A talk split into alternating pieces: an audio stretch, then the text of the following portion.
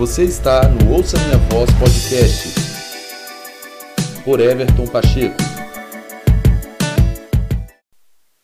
Mais um episódio começando no Ouça Minha Voz Podcast. Você é muito bem-vindo, muito bem-vinda aqui.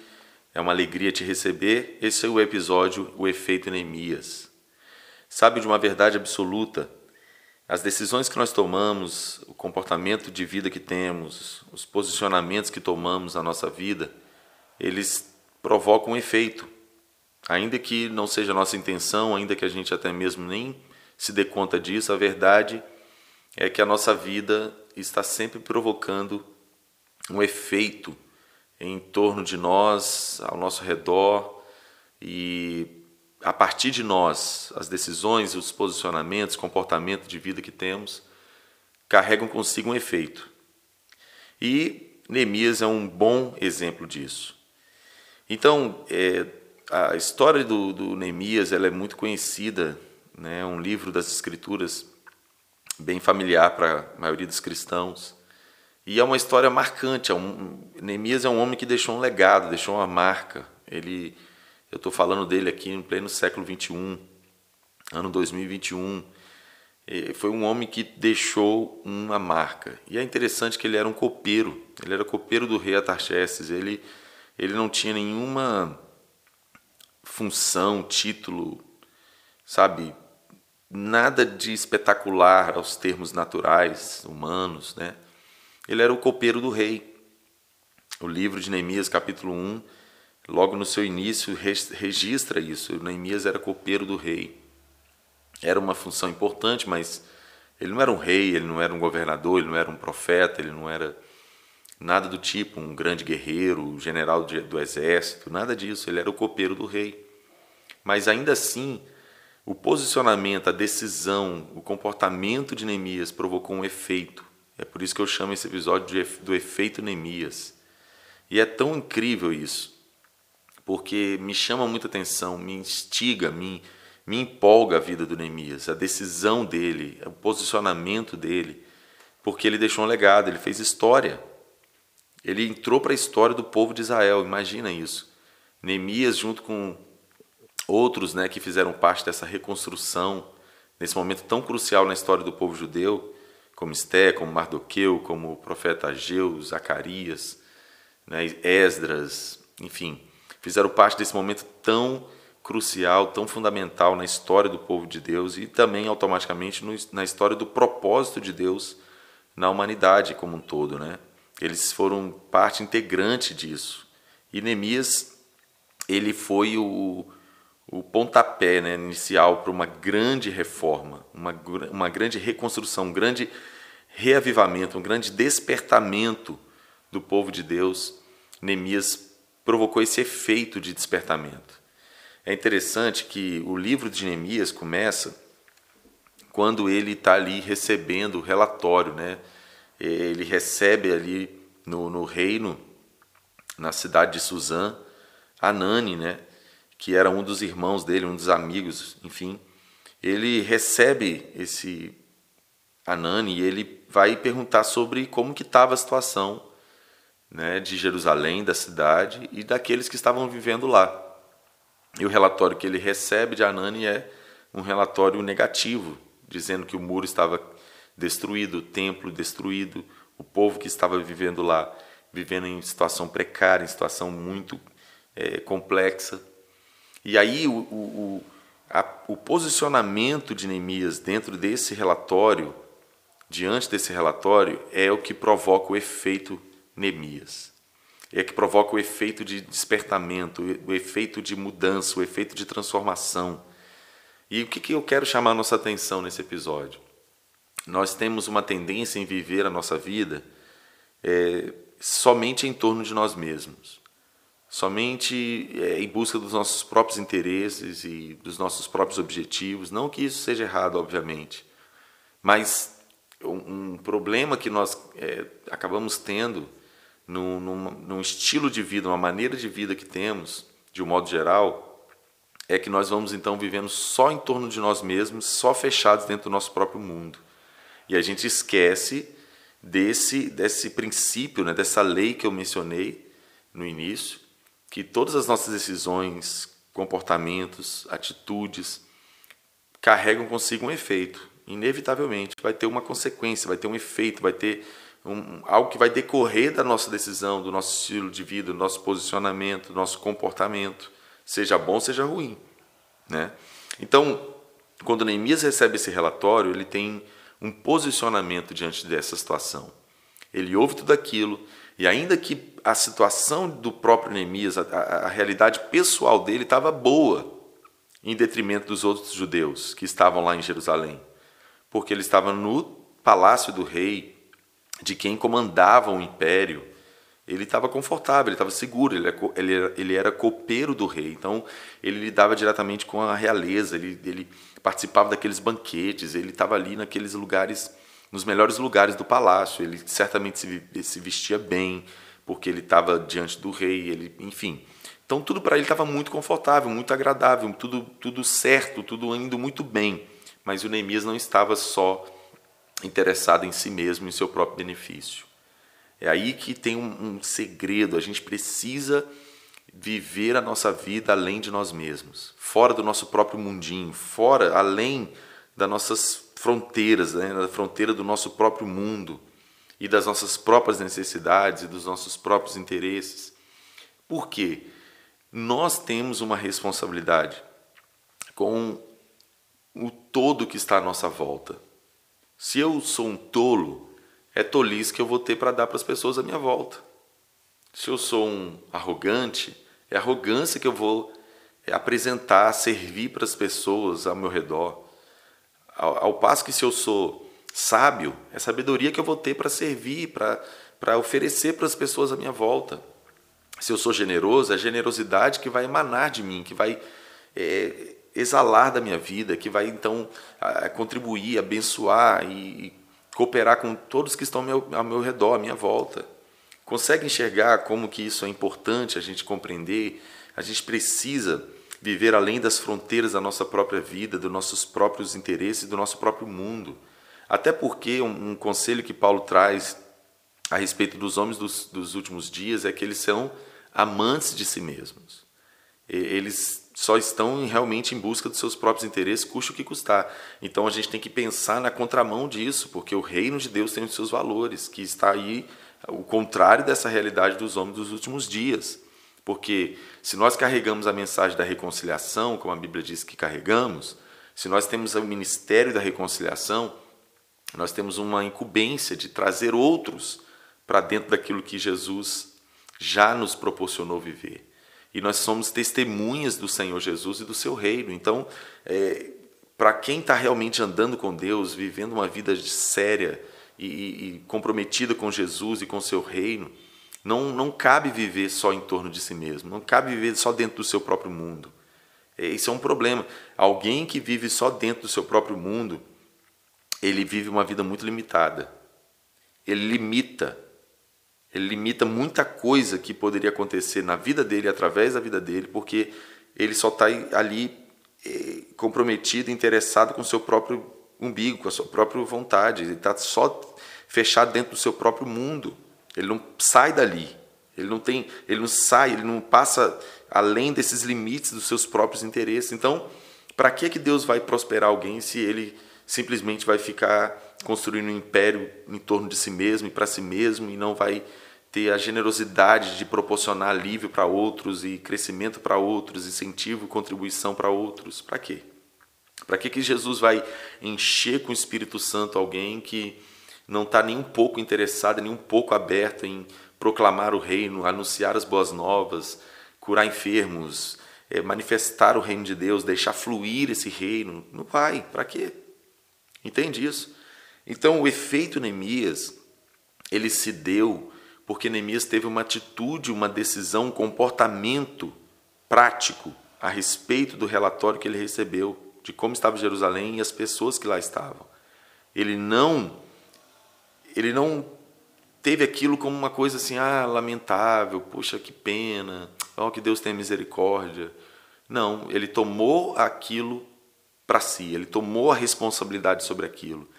É interessante, as pessoas que fazem história, as pessoas que deixam uma marca, as pessoas que marcam a vida de outras, são aquelas que justamente não estão só limitadas a seus próprios interesses. Elas estão se fazendo disponíveis para serem agentes de mudança e de transformação para outros. Elas estão se fazendo disponíveis para contribuir e acrescentar com o todo que está ao seu redor, porque elas, elas estão com o coração aberto em ser instrumentos de mudança, de transformação e de é, é, efeito de mudança, efeito de transformação em outros. É isso que Neemias fez. Ele recebe aquele relatório. E aí eu quero mencionar o texto aqui de Neemias capítulo 1, verso 5. Quando ele acaba de receber o relatório de Anani, ele ora, ele fala: Então eu disse: Senhor Deus dos céus, Deus grande e temível, fiel aliança e misericordioso com os que te amam e obedece aos teus mandamentos, e que os teus ouvidos estejam atentos e os teus olhos estejam abertos para a oração que o teu servo está fazendo diante de ti, dia e noite, em favor dos seus servos, o povo de Israel. Confessa os pecados que nós, olha aqui, que nós, ele se inclui.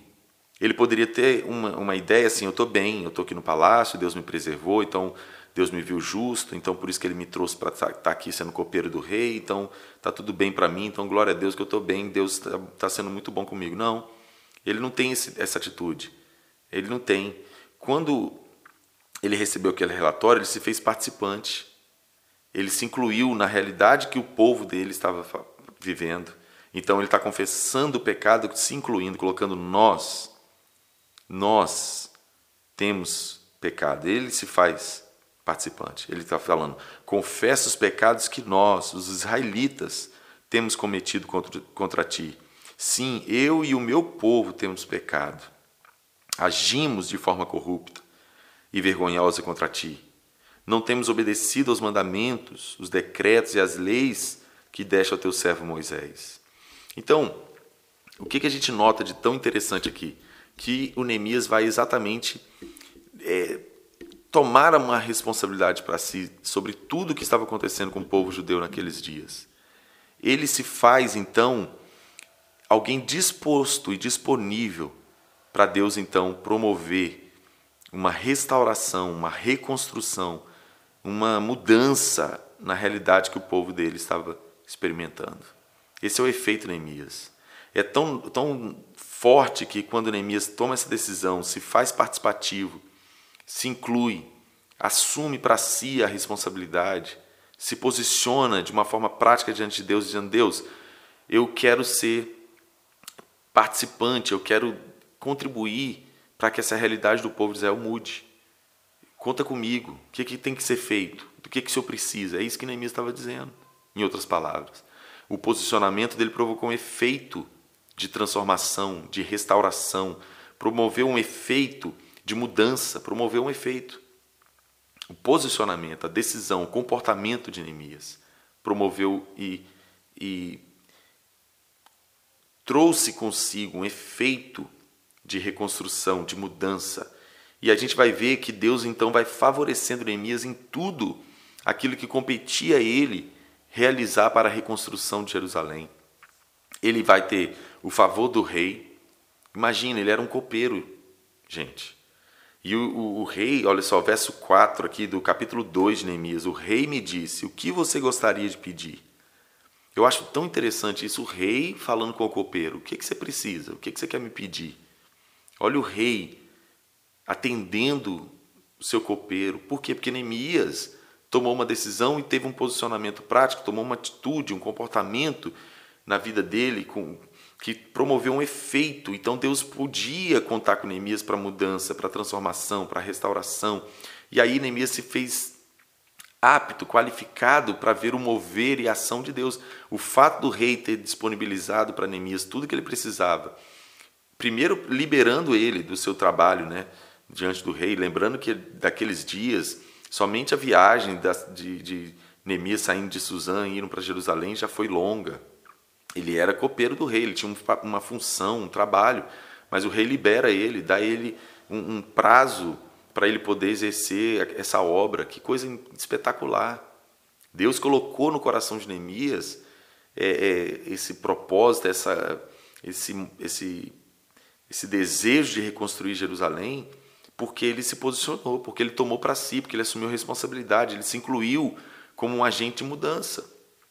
Às vezes a gente está querendo mudança na nossa vida, mas nós mesmos não estamos nem um pouco disponíveis para Deus poder contar com a gente para essas mudanças. A gente não quer mudar nada, a gente não quer fazer nada, a gente não quer se posicionar de forma nenhuma, a gente não quer tomar decisão nenhuma, a gente não quer assumir responsabilidade nenhuma.